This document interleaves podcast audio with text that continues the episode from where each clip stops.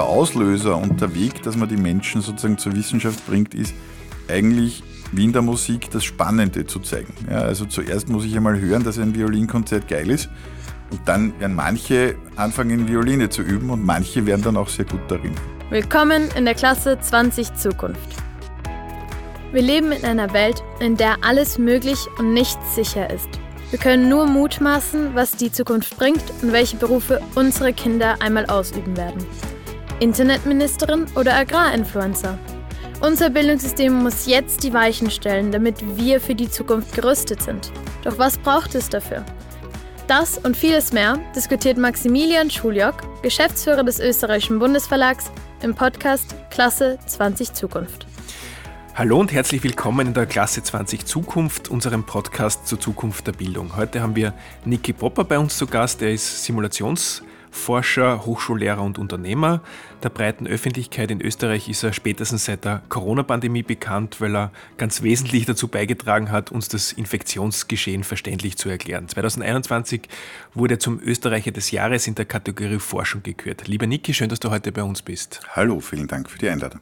Bevor wir ins Thema starten, wenn man deinen Lebenslauf studiert, dann sieht man, dass du ja nicht nur Mathematik studiert hast, sondern auch Philosophie und Jazztheorie. Aber erfolglos.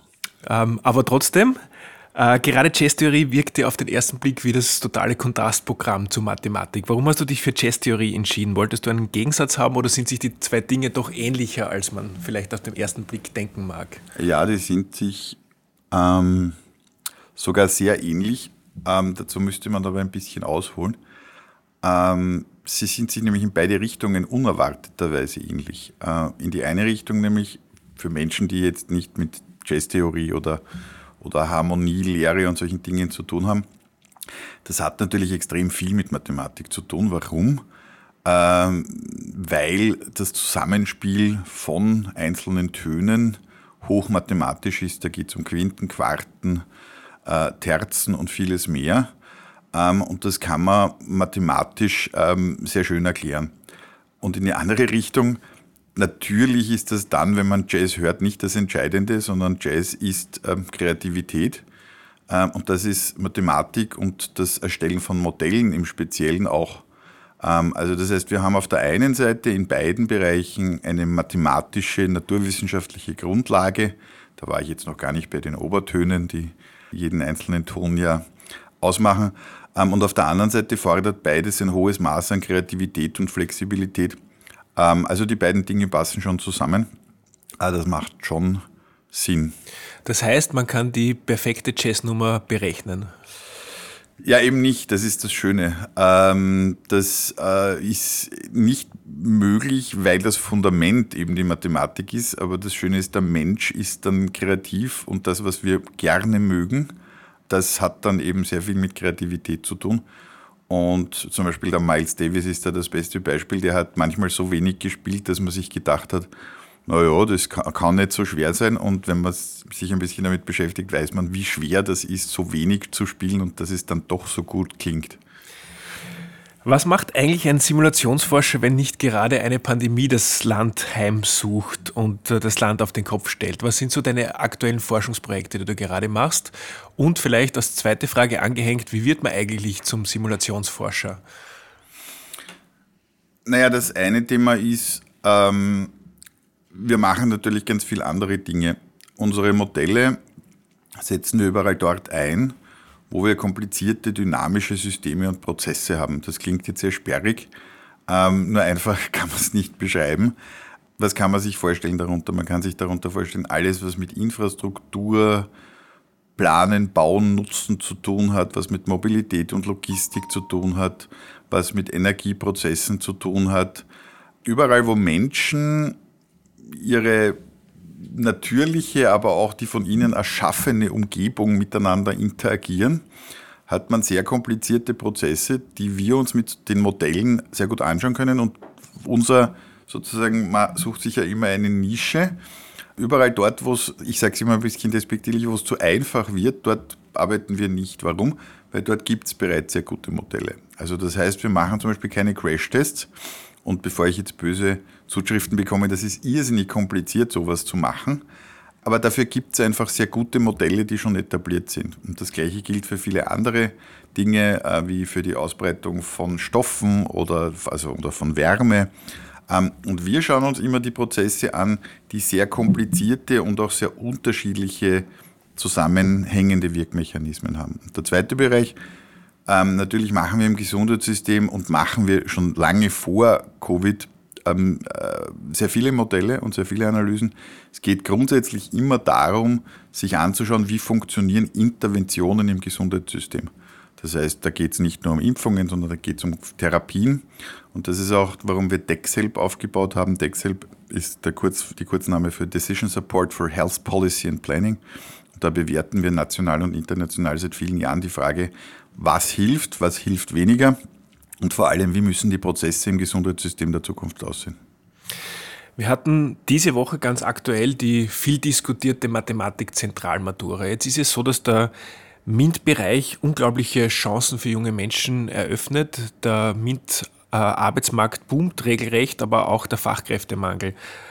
Ähm, warum ist es nach wie vor so, dass MINT-Fächer nicht allzu beliebt sind bei Schülerinnen und Schülern?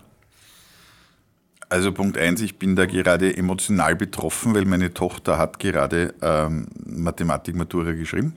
Hoffentlich erfolgreich. Äh, wir gehen davon aus. Ich, also man hat ja, sie hat ein sehr gutes Gefühl, aber ich bin dann immer vorsichtig und sage, entscheiden tut ja dann äh, wer anderer, aber wir sind guter Dinge. Ähm, die Frage zu beantworten ist sehr schwierig, weil das würde bedeuten, dass ich jetzt meinen Senf dazu gebe, wo sich andere Menschen viel besser auskennen. Äh, warum. Ich glaube nicht, dass das Fach an sich spröde ist, aber aus irgendwelchen Gründen wird es ja nicht nur in Österreich als spröde und als schwierig wahrgenommen. Und das zu lösen, damit beschäftigen sich schlaue Menschen. Und wenn ich jetzt meinen Senf dazugebe, ist das ein bisschen ähm, anmaßend. Ich glaube, was wir sehr gut sehen in der Ausbildung an der Universität, weil wir holen die Kolleginnen und Kollegen sehr früh ab, also wir schauen, dass wir sie schon ab der Bachelorarbeit betreuen dass man es auf der einen Seite praxisorientiert macht. Das heißt, wir versuchen sie immer schon in reale Projekte mit reinzunehmen, zu zeigen, dass das einen Sinn hat, was wir da tun, dass das wirklich eine Anwendbarkeit hat, dass das nicht theoretische Anwendungen nur sind. Und auf der anderen Seite, dass man es eben schon auch ehrlich sagt, dass es nicht einfach ist. Also nicht sagt, na ja, das können wir jetzt husch Fusch machen, sondern dass man sich wirklich mit den Dingen auseinandersetzen muss. Ähm, und das schreckt ab. Also ich habe letztens bei der Vorstellung möglicher Masterarbeiten ähm, gesagt, naja, wenn Sie es nicht gehört haben, müssen Sie sich Vorlesung 1 und 2 anhören und außerdem wird es wahrscheinlich nicht in sechs Monaten sein und danach kam halt keiner zu mir in eine weitere Vorbesprechung. Das ist jetzt keine Kritik an den Kolleginnen, sondern das ist, und da komme ich zu dem zweiten Punkt, das, was wir tun, ist kein eigenes Curriculum. Das führt auch, und das habe ich auch in den letzten Jahren oft erlebt, immer wieder zu, zu Schwierigkeiten und zu Kommunikationsproblemen. Modellieren und Simulieren ist sozusagen ein Sammelsurium von Kompetenzen aus Mathematik, Informatik.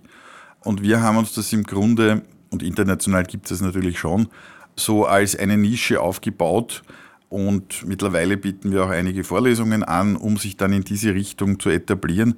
Ähm, aber auf Neudeutsch gesagt ist es eine Kombination aus Data Science, Statistik und klassischer Mathematik, erweitert um Visualisierung und sonstige Dinge. Also es ist gar nicht so einfach, da jetzt einen klaren Weg, wie man Simulationsforscher oder Forscherin wird, zu beschreiben. Ähm, jetzt hast du voriges Jahr in einem Interview in unserem Bildungsmagazin Klasse 20 Zukunft gesagt, dass du glaubst, dass Mathematik unter anderem deshalb ein Angstfach ist, weil einfach zu wenig ähm, ausprobiert wird, weil es halt sehr theoretisch auch unterrichtet wird. Ähm, welche Ideen hast du, welche innovativen Ansätze könnte es geben, um Mathematik schon in der Schule irgendwie greifbarer zu machen? Wir kennen die berühmten Beispiele, es geht jemand in einen Supermarkt und kauft 150 Bananen und jeder Schüler fragt sich, was macht er mit 150 Bananen? Also ja, das beschreibt es ja eh schon ganz gut. Also ich glaube, es gibt mittlerweile ähm, sehr gute Beispiele, wie man ähm, Wissenschaft äh, gut kommunizieren kann. Ich gehe davon aus, dass ihr das ja auch laufend verbessert und versucht äh, besser zu machen. Es gibt natürlich berühmte Podcasts und Sendungen und YouTuber, ähm, und alle Medien, die es so gibt, die das mittlerweile machen.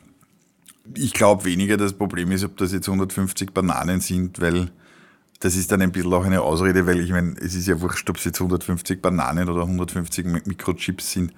Also da sehe ich jetzt nicht das Problem. Das Problem sehe ich vielleicht darin, und das haben wir eben gerade letztens auch, ähm, habe ich mit meiner Tochter darüber gesprochen, ähm, es wird extrem viel gefordert ähm, in Bereichen von den Lehrplänen, wo, wo man wirklich auch realistischerweise sagen muss, das brauchen Menschen, die Mathematik nicht studieren, nicht. Und wenn sie Mathematik studieren, lernen sie es eh noch einmal. Und andere Bereiche, die praxistauglicher von den Kompetenzen her sind. Also ich nehme jetzt nur als Beispiel schlicht und einfach Zahlen und Prozesse einzuschätzen. Also das heißt, was bedeutet ein dynamischer Prozess? Ähm, der Umgang mit, äh, mit ökonomischen äh, Zahlen, ich meine, da ist dann die Frage, ob man das in Mathematik macht oder in einem eigenen Fach. Also man könnte, glaube ich, schon die, die, die Lehrpläne praxisnäher machen. Ähm, aber auch da weiß ich von der Uni, wie schwierig das ist, weil wenn es einmal einen Lehrplan gibt, gibt es Menschen, die das auch unterrichten. Und es ist halt so, wie es ist. Und Änderungen ähm, machen wir eigentlich ja, wie wir wissen, und das wissen wir auch aus den Simulationsmodellen, nur dann, wenn es wirklich schon wehtut und nicht freiwillig. Du hast jetzt gesagt, deine Tochter hat gerade Mathematikmatura gemacht. Wie ist das bei deiner Tochter? Ist die mathematisch begeistert? Ist die begeistert für MINT-Fächer oder, oder eher weniger? Die Frage hat nämlich folgenden Hintergrund. Wir sehen ja nach wie vor, dass es zu wenig Mädchen und Frauen gibt, die sich für MINT-Fächer und dann auch Berufe im MINT-Bereich engagieren und, und diese Berufslaufbahnen ähm, ergreifen. Und ich habe äh, Therese Nies von der Medality Stiftung voriges Jahr auch im Podcast gehabt und die gesagt, eigentlich ist es so, dass Mädchen und Frauen ähm, einen überdurchschnittlich großen Wunsch haben, etwas Sinnvolles in ihrem Leben zu tun. Und das könnte ein An Ansatz sein, mehr Frauen und Mädchen für MINT-Fächer zu begeistern weil man ja mit Berufen im MINT-Bereich durchaus etwas Sinnvolles beitragen kann. Ja, aber da müsste ich als Gegenfrage die stellen, ob es eben nicht vielleicht so ist, dass eben diese Sinnhaftigkeit bei Mathematik zum Beispiel eben nicht klar kommuniziert wird. Definitiv. Also ich sage immer, ähm, ich erlebe es ganz oft auf der Uni, dass Kolleginnen oder Kollegen zu mir kommen und sagen, naja, es interessiert Sie das, aber was kann ich eigentlich damit machen? Und Sie haben es ja angesprochen, wir haben mit der DWH und der Drahtwarenhandlung ähm, zwei Unternehmen, zwei Spin-offs auch von der TU Wien ähm, gegründet. Und ich kann mich noch erinnern, vor 10, 15 Jahren sind dann Leute zu uns gekommen und gesagt, wie kann man sich als Mathematiker selbstständig machen? Das kann ja gar nicht sein. Was, was rechnen Sie da aus? Also insofern diese, diese Aussage, dass man was Sinnvolles machen möchte, finde ich sehr spannend, weil vielleicht wird das eben zu wenig kommuniziert. Also dass das nicht einfach cool ist und vor allem, dass man jetzt nicht nur Raketen bauen kann, sondern dass man zum Beispiel wie wir ganz entscheidend beitragen kann, um zu verstehen, welche Maßnahmen, die wir in unserer Gesellschaft setzen, sinnvoll sind. Da geht es ja nicht nur um Covid, sondern wie schon gesagt, da geht es darum, wie gut funktionieren Medikamente, wie werden die Prozesse im Gesundheitssystem besser. Wir erleben gerade eine massive Krise und die liegt zum Beispiel daran, dass wir nicht genau verstehen, was in der Krankenhausversorgung und in der Versorgung durch Ärztinnen und Ärzte besser zusammenspielen kann. Und das kann man mit Modellen zum Beispiel gut beschreiben. Das ist, man kann extrem viel Sinnvolles beitragen und vielleicht wird das auch zu wenig kommuniziert. Du hast gerade angesprochen, äh, man kann mit Modellen sehr, sehr gute Grundlage schaffen, um die richtigen Maßnahmen zu ergreifen. Jetzt gibt es ein ganz, ganz simples Modell. Ähm, wir haben ein Riesenthema in Österreich mit Fachkräftemangel, aber vor allem auch im Bildungsbereich mit dem Fachkräftemangel, nämlich mit dem Lehrkräftemangel. Äh, übrigens nicht nur in Österreich, sondern auch im benachbarten europäischen Ausland. Und das ist, glaube ich, ein relativ einfaches Modell, ähm, das da sagt, äh, bis 2030 wird die Babyboomer-Generation an Lehrkräften äh, in Pension gehen. 25 Prozent der Volksschullehrerinnen, 35 Prozent der Pflichtschullehrerinnen in der Sekundarstufe 1. Und das Modell sagt auf der anderen Seite, wir werden 5% mehr Schülerinnen und Schüler haben. Das bedeutet, selbst wenn wir all diese Lehrkräfte, die ähm, in den nächsten Jahren in Pension gehen, ersetzen, fehlen uns immer noch 11.000 von 120.000 äh, Lehrerinnen. Das ist etwas, was man mit simpler Mathematik berechnen kann. So wie in vielen anderen Bereichen. Man kann Dinge ganz gut in der Analyse vorhersagen und man kann ganz gut sagen, was ähm, wahrscheinlich in den nächsten fünf, sechs, sieben Jahren passiert. Trotzdem wird dann nicht tatsächlich ernsthaft äh, daran gearbeitet, die richtigen Maßnahmen zu setzen. Warum, warum ignoriert Politik oder Gesellschaft so oft ähm, Dinge, die auf der Hand liegen und die man auch wissenschaftlich sehr gut vorhersagen und, und vorzeichnen kann? Ähm, ja, aber das hast du ja gut beschrieben. Also das ist auch manchmal bei Grundrechnungsarten so. Insofern ist es keine Frage an die Simulationsforschung, sondern ist eine politische Frage. Vielleicht kann man es aufteilen. Also es gibt Wirkmechanismen, gerade eben bei so komplizierten Prozessen, wie wir sie uns anschauen, und das haben wir auch bei Covid gesehen, die wirklich nicht sehr intuitiv sind. Also ähm, wir haben immer wieder erlebt, dass wir versucht haben zu zeigen, warum zum Beispiel in einer Phase, wo bei der Anschauung man sagt, wir haben jetzt eine ganz schwierige Covid-Situation, wir gesagt haben, nein, es ist jetzt schon wieder eigentlich relativ gut im Griff und umgekehrt, es wird eine schwierige Situation kommen und dann haben alle gesagt, na, das glauben wir nicht, weil die Zahlen sind so gut. Ähm, also da müssen wir daran arbeiten und deshalb arbeiten wir zum Beispiel mit Visualisiererinnen und Visualisierern sehr eng zusammen, solche Modelle klarer zu kommunizieren und daran zu arbeiten, wie komplizierte Modelle und, und Simulationen klarer kommuniziert werden können. Und das ist wichtig in zwei Richtungen. Einerseits in Richtung der Entscheidungsträgerinnen. Das ist nicht immer die Politik, sondern das sind oft Managerinnen, das sind oft ähm, Leiterinnen von Organisationen aber auch für die Menschen, weil das, was wir ja erlebt haben in der Covid-Krise und das erleben wir auch beim Klima und bei ganz vielen Dingen von der Raumplanung und der Verkehrsplanung zum Beispiel auch, die Leute müssen schon verstehen, warum da was entschieden wird. Ja, also wir kommen jetzt von einer Welt, wo von oben emotional gesehen von oben herab entschieden wird. Ich kann das nicht nachvollziehen. Wieso macht sie das? Und ich sehe einen Benefit von unseren Modellen darin, dass man versucht zu erklären, was passiert, wenn etwas passiert. Also wenn etwas entschieden wird. Also da müssen wir uns selbst bei der Nase nehmen. Das Zweite, was du angesprochen hast, ist wie gesagt eine politische Frage. Oft ist es eigentlich sehr einfach, was passieren wird oder was man tun müsste. Und es passiert trotzdem nicht. Das hat schlicht und einfach mit Politik zu tun. Das ist beim Arbeitskräftemangel übrigens nicht nur in den Lehrberufen so, sondern wenn wir zum Beispiel die Pflegekräfte nehmen und es gibt politische Parteien, die sagen, äh, nein, wir wollen keine Zuwanderung, dann brauche ich noch nicht einmal die Grundrechnungsarten, um zu verstehen, wie blöd diese Aussage ist. Jetzt ist ja nicht nur die Politik, du hast vorher eh gesagt, die manchmal nicht an die Kraft der Mathematik glaubt. Es gibt ein Thema, das uns, glaube ich, spätestens seit Corona beschäftigt. Es gibt diese äh, viel zitierte Eurobarometer-Umfrage aus dem Jahr 2021, die zeigt, dass die Österreicherinnen extrem skeptisch sind, was Wissenschaft betrifft und sogar der Wissenschaft manchmal die Zukunftsrelevanz absprechen. Das ist eigentlich unvorstellbar, wenn man sieht, wie die Wissenschaft unseren Alltag und unsere Zukunft prägt und ähm, auch Lösungen für große Herausforderungen wie, wie Klimawandel und Co. aufzeigen kann. Woran liegt es, dass die Österreicherinnen und Österreicher hier so skeptisch sind und vor allem, was kann man tun, um auch das Vertrauen in die Wissenschaft zu fördern? Also woran das liegt, keine Ahnung, weiß ich nicht.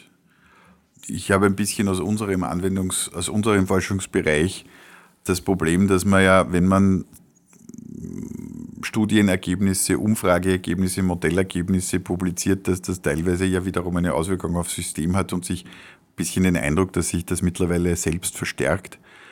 Das kennen wir, das ist zum Beispiel die Self-Fulfilling Prophecies. Also ich bin da immer, immer ein bisschen skeptisch. Aber ja, in der Tat, natürlich sehen wir auch, dass das im Moment schwieriger wird und es wird nicht besser, sondern in meinen Augen schwieriger. Das hat mit verschiedenen Dingen auch mit den Nachwirkungen von Covid zu tun. Und auch da müssen wir uns, glaube ich, einfach selbst an der Nase nehmen. Wir müssen, und Länder, die erfolgreich sind, ähm, sind deshalb erfolgreich wie Portugal, weil die extrem frühzeitig auf die Menschen zugehen, eine extrem niederschwellige Möglichkeit haben. Da gibt es Zentren, wo du quasi als Schulklasse, als, als, als Jugendlicher reingehen kannst und dort mit Wissenschaftlern diskutierst. Ähm, die sind auch verteilt übers Land. Also ich glaube, es bringt nie was, und das ist ein bisschen leider immer die österreichische Lösung, dann irgendwelche formalisierten, sehr komplizierten Dinge zu machen, sondern man muss schlicht und einfach ganz früh versuchen, die Menschen zu erreichen und nicht mit irgendwelchen verkopften, ja, wir haben jetzt diese Forschung und diese Forschung und hier dieses Ergebnis, sondern es geht ja darum zu sagen, was ist das Spannende? Also wenn wir, und ich kann mich leider immer nur auf die Studier Studierenden beziehen und nicht auf Schülerinnen, weil mit denen habe ich so wenig außer daheim ähm, zu tun. Wenn ich es schaffe, junge Menschen für mein Fach zu, zu, zu faszinieren, fange ich nicht damit an, zu erklären, wie man jetzt ein agentenbasiertes Modell oder Differentialgleichungsmodell baut, sondern ich sage, bist du schon mal auf die Straße gegangen, hast du die, wie eine Kreuzung funktioniert angeschaut? Das mache ich in der Vorlesung und sage, wie würdest du die jetzt beschreiben? Was sind das für Wirkmechanismen? Da gibt es unterschiedliche Sichtweisen und da kommen zum Beispiel in der ersten Vorlesung dann zehn verschiedene Modelle.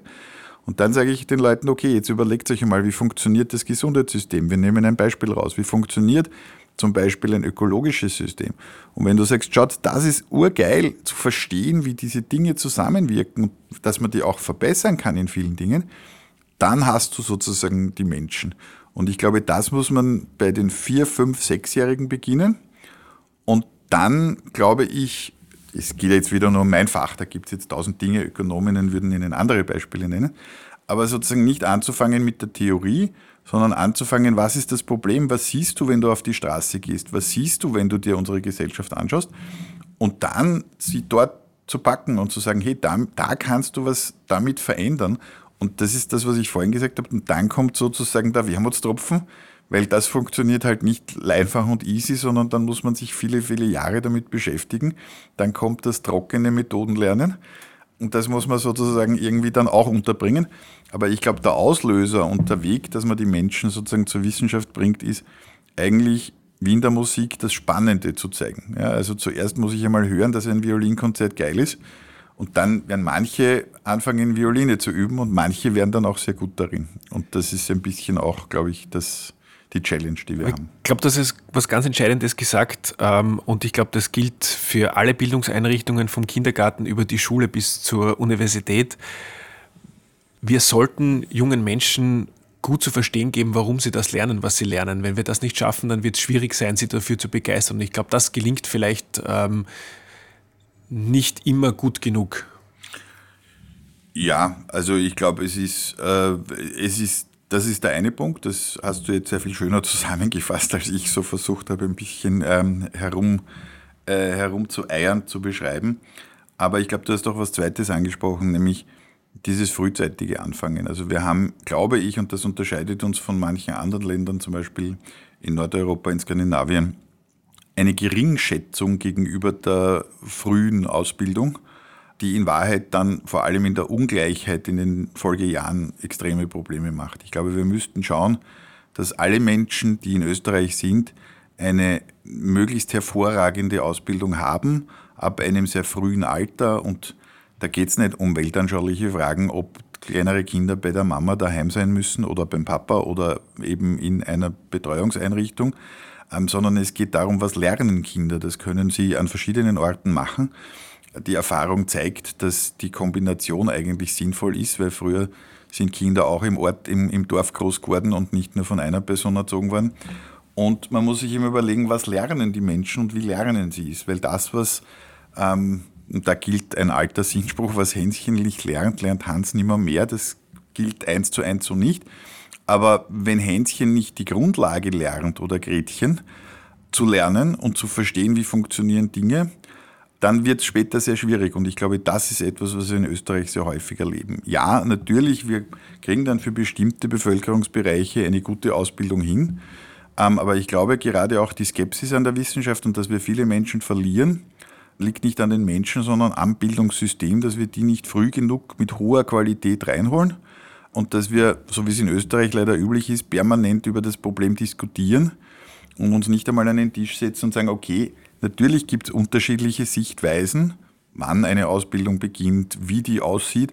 Aber dass man sich auch einmal hinsetzt und sagt, wie können wir sie jetzt einmal verbessern und wie können wir einen Modus finden, wo alle halbwegs zufrieden sind, also einen Kompromiss, aber wo die Qualität der Bildung gerade bei den sehr jungen Menschen besser wird.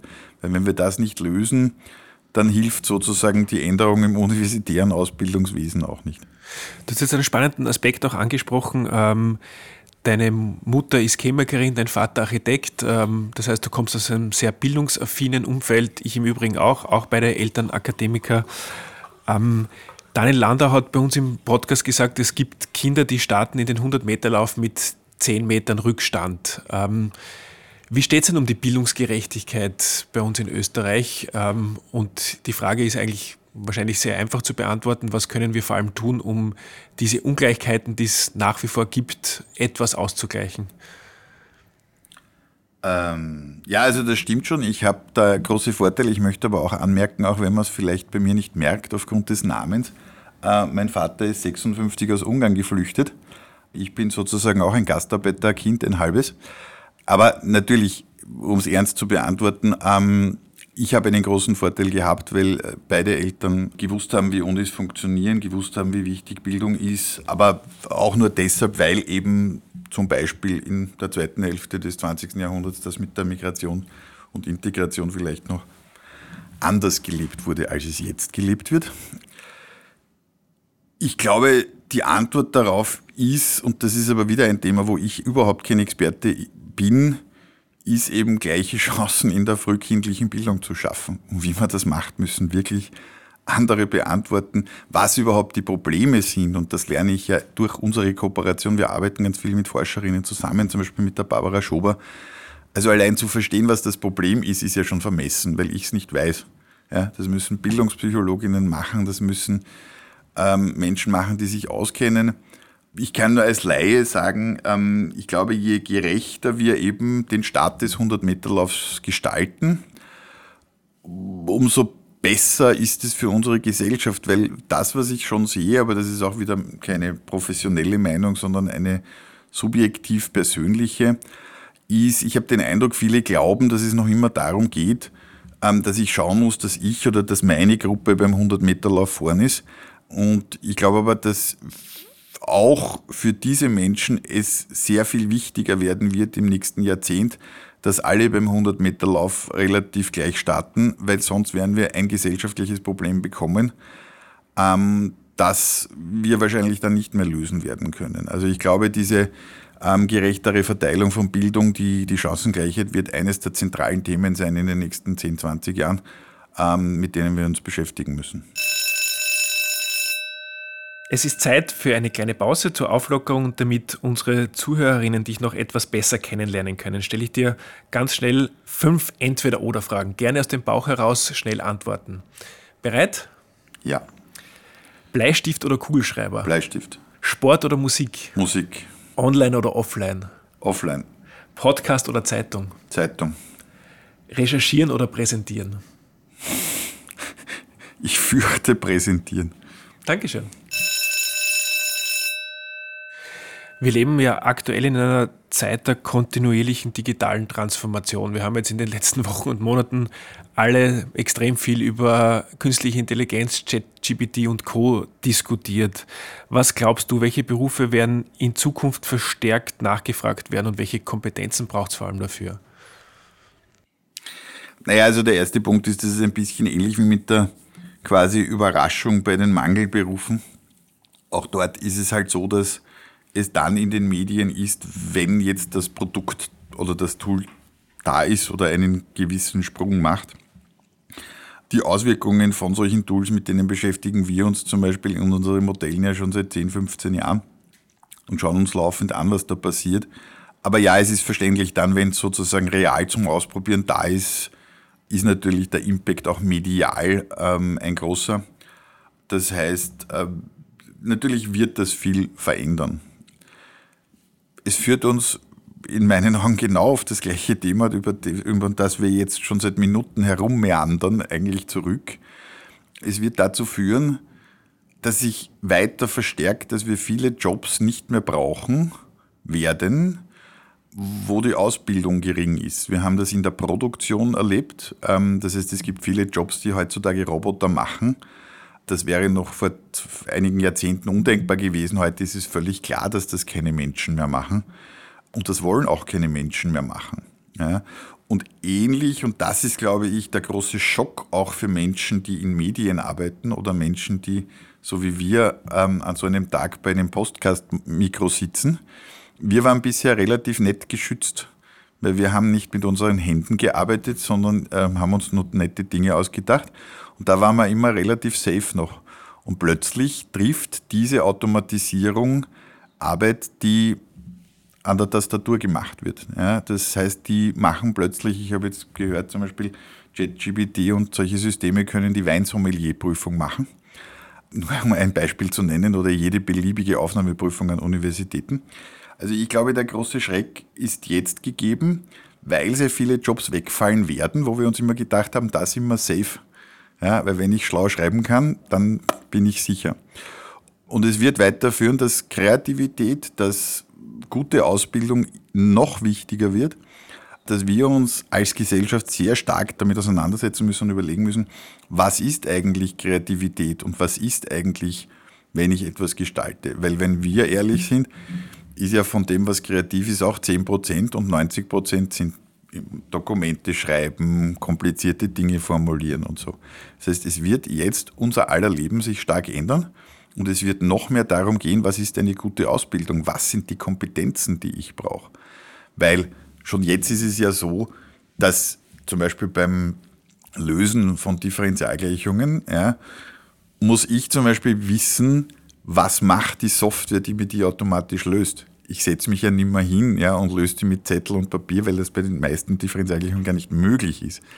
Aber was ich zum Beispiel weiß oder was ich sehr vielen wir mit unseren Leuten auch üben, ist zu verstehen, ist das plausibel, was da rauskommt? Wie effizient macht das die Software? Ist die schnell? Ist sie so richtig, wie es notwendig ist? Kann ich sie schneller machen? Und das ist vielleicht eine ganz gute Analogie. Also wir erleben das in unserem Bereich ja schon seit vielen Jahrzehnten. Dinge werden automatisiert und daraus ergibt sich eine leider meistens kompliziertere Aufgabe, um dieses System zu monitoren. Und dafür brauche ich einerseits sehr gute Ausbildung und andererseits eine andere Ausbildung. Und das macht berechtigterweise viel Angst, weil wenn ich mir zum Beispiel anschaue, wie wir jetzt auf Arbeitsmengenmangel im Bildungsbereich oder im Pflegebereich oder im Gesundheitsbereich reagieren, dann muss ich schon die Sorge teilen, werden wir auf so eine Änderung, die noch viel radikaler ist, die richtigen politischen und gesellschaftlichen Antworten haben. Diese Sorge teile ich mit wahrscheinlich dir und mit vielen anderen Menschen, die uns zuhören. Wobei man ja natürlich sagen muss, es ist natürlich nicht nur Sorge, sondern es ist auch eine große Chance. Du hast schon angesprochen, viele so geistige Routinearbeiten, die wir eigentlich eh nicht machen wollen, können wir vielleicht in Zukunft schneller machen und wir werden dadurch vielleicht auch ähm, agiler, kreativer, weil wir mehr Zeit für kreative Prozesse haben. Auf der einen Seite und auf der anderen Seite kurz nachgefragt, ist das eine ganz entscheidende Zukunftskompetenz für junge Menschen, solche Tools gut prompten, wie man neudeutsch sagt, zu können und auf der anderen Seite ein gutes Verständnis dafür zu bekommen, zu validieren, ob das, was man als Ergebnis bekommt, tatsächlich ein, ein äh, seriöses, richtiges ähm, und verwertbares Ergebnis ist oder eben nicht? Das ist eine schwierige Frage. Ähm, ich glaube, es werden sich die Spielregeln ganz ändern. Also ähm, ich habe ja im Moment, äh, läuft das ja noch, ich habe ähm, ja einen Vorwurf eines Plagiats bei meiner Diplomarbeit und meiner Dissertation. Und ich, ich warte natürlich da demütig ab, was da rauskommt. Aber inhaltlich habe ich immer wieder auch in den Diskussionen dazu gesagt, das ist, weil unser Fachgebiet sehr kompliziert ist und zum Beispiel ich mit Modellen mit vielen Kolleginnen und Kollegen arbeite, ähm, habe ich das bei mir zum Beispiel so reingeschrieben ja, und habe das versucht klarzumachen. Und da gibt es dann eine Diskussion, ja, ist das wirklich jetzt meins oder ist das von wem anderen? Und die muss man diskutieren. Durch ChatGPT und diese Dinge wird sich diese Diskussion nicht mehr stellen, ja? weil ich schmeiß sozusagen gewisse Gedanken da rein ja, und dann kommt ein grundsätzlich völlig autarker Text raus. Ja? Also das heißt, ich hätte mir diese Diskussion erspart, nicht, dass, es, dass ich sie nicht führen möchte, weil es geht um maximale Transparenz. Aber damit werden wir umgehen müssen. Das heißt, das, was ich jetzt zum Beispiel sage in meiner Diskussion, dass ich sage, ja, das muss man sich anschauen, ist das korrekt formuliert, aber ich bin mir ganz sicher, dass die Gedanken und die Projekte, die ich da designt habe, von mir sind. Ja, die, das, da erlebe ich das jetzt am eigenen Leib. Das wird in Zukunft zentral sein, weil da wird der Text dann von einer Maschine sein und da wird sich dann die Frage stellen, wer hat sozusagen den eigentlichen Senf dazugegeben? Also von wem kommt das? Und wenn Sie sich das anschauen, das passiert jedem von uns im beruflichen Alltag und das geht hin bis zu den Nobelpreisen. wer war es denn jetzt? Ja, also wer hat das ausgerechnet? Das war schon bei Albert Einstein so, wo man gesagt hat, naja, seine Frau hat aber viel gerechnet. Das war natürlich auch eine ganz coole Geschichte, weil es ist natürlich auch gut, dass man Frauen fördert. Nur, soweit ich das verstehe, ist da dann schon auch so gewesen, dass der Herr Einstein schon also sich die Sachen überlegt hat.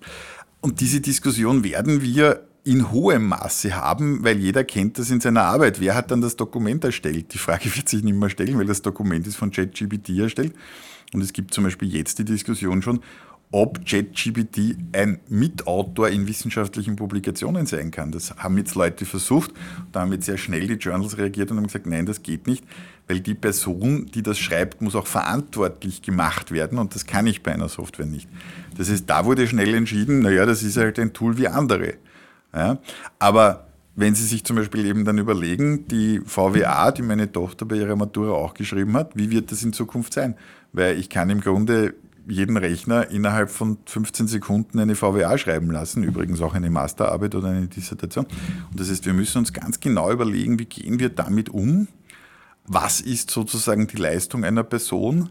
Wie bewerten wir das? Ähm, und wie können wir hier Regeln aufstellen, damit wir damit eben auch, auch umgehen können? Aber die Leistung der Person bleibt ja nach wie vor wichtig und entscheidend, weil ChatGPT macht ja nichts, ohne dass ich ihm sage, oder ihr, ich weiß nicht, ob es ein er oder ein sie ist, äh, ohne dass ich ihr sage, was sie tun soll. Und ich habe auch viel damit herumgespielt. Ich habe eigentlich noch nie ein Ergebnis bekommen, wo ich das Gefühl hatte, das kann ich nicht besser machen. Und das ist ja irgendwie das Schöne, weil das ist ja eigentlich jetzt, eine, jetzt eine, eine Kollaboration zwischen mhm. Mensch und Maschine. Und die Maschine selbst macht ja äh, gar nichts, wenn ich, wenn ich nicht auch gute Anweisungen gebe, was, was ich denn gerne hätte. Na, das ist ja unbestritten. Jetzt könnte ich ein bisschen ätzen und sagen, dann haben Sie wahrscheinlich die falschen Fragen gestellt äh, oder die falschen Anweisungen gegeben. Aber ich bin auch kein Experte, ich habe es noch nicht einmal installiert. Ähm, ich glaube, und das habe ich ja versucht ähm, auch, auch zu beschreiben mit, mit, meinen, mit meinen persönlichen äh, Belangen, die Frage ist ja nicht, dass der Mensch wichtig bleibt. Ja, ich glaube auch in keinster Weise diese Sorge, dass der Mensch jetzt von der Maschine ersetzt wird, das ist völlig, also das ist halt die Dystopie, die halt dann auch medial zieht.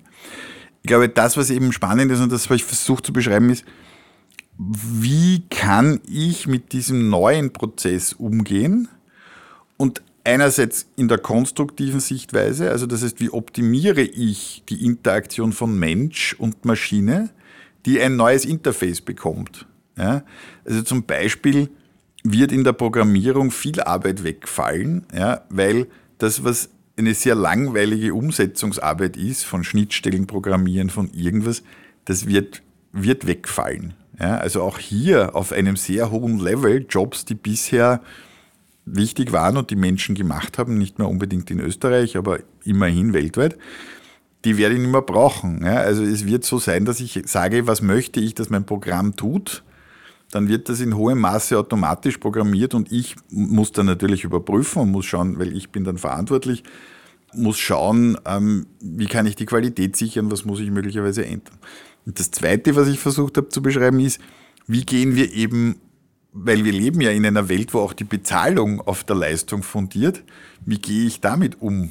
Ja, also wie ordne ich, ja, wenn Sie jetzt nach einer Woche Arbeit nach Hause gehen, um einmal nicht von mir, sondern von Ihnen zu reden, was war jetzt Ihre Leistung? Ja, was haben Sie jetzt geschrieben? Weil üblicherweise wird Ihre Leistung bewertet in schriftlichen Dokumenten, in irgendwelchen Entscheidungen. Ja, so, so grob. Ne? So, um was waren jetzt Ihre schriftlichen Dokumente und Ihre Leistungen? Weil irgendwann könnte dann sagen, naja, ChatGPT hat das gemacht. Das heißt, es geht auch darum, und das ist neben diesem konstruktiven, wie arbeite ich zusammen, auch die Frage der Bewertung, weil wir leben in einer Welt, wo bewertet wird. Ähm, das heißt, wir müssen uns überlegen, wie können wir Regeln aufstellen und Bewertungsmöglichkeiten, dass wir sagen, ja, das ist jetzt die Leistung von dieser Person, das ist die Leistung von ChatGPT ähm, und wie gehen wir halt mit diesen Dingen um. Und das sind wie man ja schon an meinem Herumgeeiere sieht, sehr, sehr komplizierte Fragen. Und da komme ich wieder darauf zurück, meine Sorge ist in Wahrheit nicht die technologische Entwicklung, sondern wenn ich mir anschaue, nach 20 Jahren, wo wir komplizierte Prozesse simulieren und ja uns anschauen, wie Interventionen gemacht werden, ob wir flexibel und gescheit genug sind, die Regeln dafür aufzustellen und mit den Änderungen gesellschaftlich und politisch umzugehen. Diese Sorge habe ich in der Tat wobei ich die Sache selbst eigentlich als große Chance sehe und mich nicht vor neuen Technologien fürchten würde.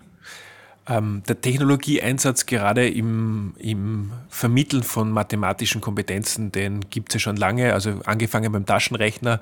Äh, ich habe lustige Zeitungsausschnitte gesehen, wo die Sorge war, wenn jetzt der Taschenrechner in die Schule kommt, dann werden äh, Kinder nicht mehr Mathematik lernen. Das ähm, ist ja so nicht eingetreten. Aber es ist tatsächlich so, dass Technologie und technologische Tools in der Vermittlung von Mathematik sicherlich unterstützen können. Wie viel an Mathematik lernen sollte, trotzdem nach wie vor durch die Hand, das heißt ähm, frei von Technologie erfolgen. Mit Blatt, Papier und Bleistift. Also Punkt 1, ich könnte jetzt einmal endlich eine, bisschen eine konservative Sicht raushängen lassen und sagen, ich glaube schon, dass der Taschenrechner und Computer dazu geführt haben, dass die Menschen nicht mehr gut Kopf rechnen. Das stimmt, können. ja. Ähm, und das ist eine Kompetenz, die ich immer wieder zur Freude meiner Kinder auch meines Sohnes, der geht jetzt gerade in die vierte Gymnasium, einfordere und wenn die Antwort kommt, nein, das macht jeder Rechner, sage ich, naja, im Geschäft ist es schon ganz hilfreich, sich grob ausrechnen zu können, was ich jetzt zahle. Aber wurscht, das ist jetzt nur so ein Seitenaspekt. Ich glaube, das ist auch, auch ganz spannend, was man mit Zettel und Papier machen sollte. Ich glaube, es geht nicht darum, ähm, dass man wirklich die Kompetenzen ähm, mit Zettel und Papier mehr unterrichten kann, weil das ist absurd. Weil dann stellt sich jeder die Frage, wozu? Ja, also diese Frage höre ich von meinen Kindern dauernd, wozu soll ich mir das anschauen, das macht eh der Rechner. Höre ich auf der Uni, wozu soll ich differenzieren, integrieren, macht eh der Rechner. Ähm, ich glaube, was man tun sollte und was man auch kommunizieren müsste, ist, dass ich mir grundsätzlich Prozesse anschaue, dass ich grundsätzlich Wirkmechanismen verstehe, dass ich einmal lerne, ich meine zum Beispiel, was heute keiner mehr machen würde, ist schriftliches Wurzelziehen. Ja? Ich habe das noch gelernt in der Schule. Ja, unglaublich, unglaublich kompliziert, aber genau. es war trotzdem es ist spannend. völlig sinnlos, es ist völlig wurscht und es ist auch wichtig, dass man das gleich dazu sagt. Aber sich einmal angeschaut zu haben, führt bei vielen Menschen dazu zu sagen, geil, jetzt habe ich einerseits verstanden, was der Computer macht ich werde es nie wieder brauchen, aber ich habe verstanden, dass hinter solchen komplizierten Dingen, die der Rechner macht, Dinge stecken, mit denen ich was anfangen kann. Und zwar mit dem grundsätzlichen Verstehen und nicht mit der Handfertigkeit. Und das gilt für ganz, ganz viele Dinge. Ja, das ist das Beispiel mit der Kreuzung. Ich werde ganz viele Modellteile in Zukunft nicht mehr selber auszuprogrammieren, aber mich einmal auf die Kreuzung zu stellen und zu sagen, was schaue ich mir da an? Schaue ich mir jetzt die Ampelschaltungen an? Schaue ich mir an, wann geht wer? Das kann ich mir mit einem Graphen anschauen. Wenn ich anschauen möchte, wo kommt es zu Stauungen von Menschen, dann muss ich die einzelnen Individuen modellieren. All das passiert dann im Computer, aber mir ist wichtig, dass die Leute lernen, aha, es gibt verschiedene Mechanismen, es gibt verschiedene Teile, die ich mir aus einem System rausnehme und die würde ich dann unterschiedlich modellieren. Also das heißt, mit Zettel und Papier, glaube ich, müssen wir das Grundverständnis, die Neugier auf die Probleme, die Hintergründe der Prozesse vermitteln, aber gleich dazu sagen, Leute, ihr werdet Zettel und Papier nie brauchen, keine Sorge, ihr könnt es nachher auch wieder vergessen, wie man schriftlich Wurzel sieht, aber es einmal sich angeschaut zu haben, ist A, ziemlich geil, weil spannend und B, habt ihr was fürs Leben gelernt, was euch eben von ChatGPT nach wie vor unterscheidet. Ähm, wir kommen schon zum Schluss. Ich darf zum Schluss noch ähm, drei kurze Fragen stellen, die wir äh, jedem Gast am Ende des Podcasts stellen. Gibt es ein Schulbuch, das dir aus deiner Schulzeit besonders in Erinnerung geblieben ist? Lieber Latinum, es war ganz furchtbar. Ja, Lieber Latinus war, war ich entschuldige auch mein mich jetzt noch bei meiner Lateinlehrerin, wie schlecht ich war. Ich möchte aber immer wieder betonen, nein, Lateinlernen hat mit Logik in meinen Augen nichts zu tun, das könnte man anders vermitteln. Ähm, Und bitte keine Zuschriften von Lateinlehrerinnen, ich entschuldige mich gleich. Ich finde es ein cooles Fach, aber nicht zum Logiklernen. Wir haben uns im heurigen Jahr das Ziel gesetzt, dass wir Bildungsheldinnen vor den Vorhang holen wollen. Was ist aus unserer Sicht eine Bildungsheldin? Das ist äh, jetzt kein Promi, sondern das sind die vielen, vielen Menschen, die zum Teil unter gar nicht so einfachen Rahmenbedingungen es Tag für Tag möglich machen, dass gute Bildung stattfindet. Wer ist denn für dich eine Bildungsheldin oder ein Bildungsheld?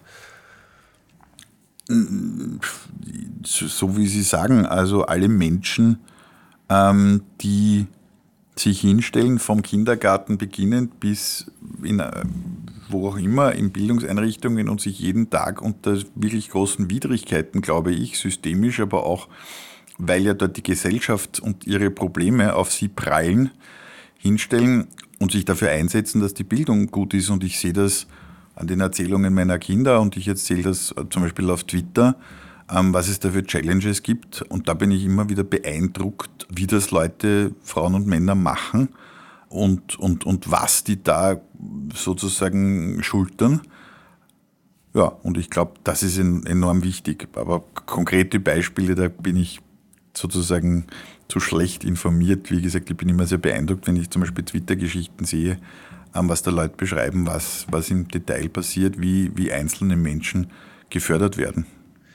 Unser Podcast heißt ja Klasse 20 Zukunft. Wenn sich der Niki Popper die Klasse 20 Zukunft, das heißt das Bildungssystem der Zukunft erträumen dürfte, wie würde das ausschauen?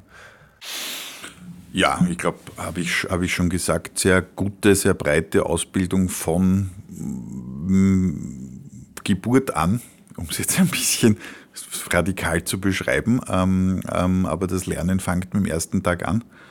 Und äh, da möglichst breit die Menschen mit ins Boot zu holen, weil wir dann viele Probleme, glaube ich, nicht hätten, die wir jetzt haben.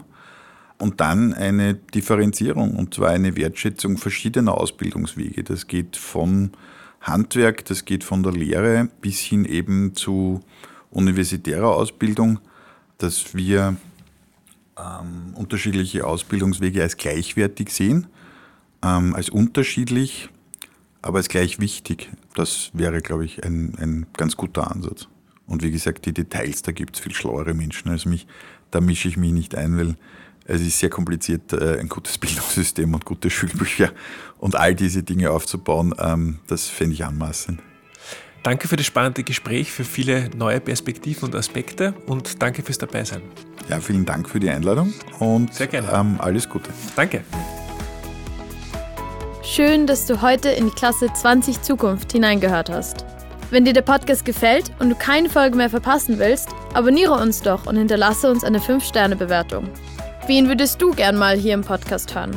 Oder über welches Thema sollten wir unbedingt einmal sprechen?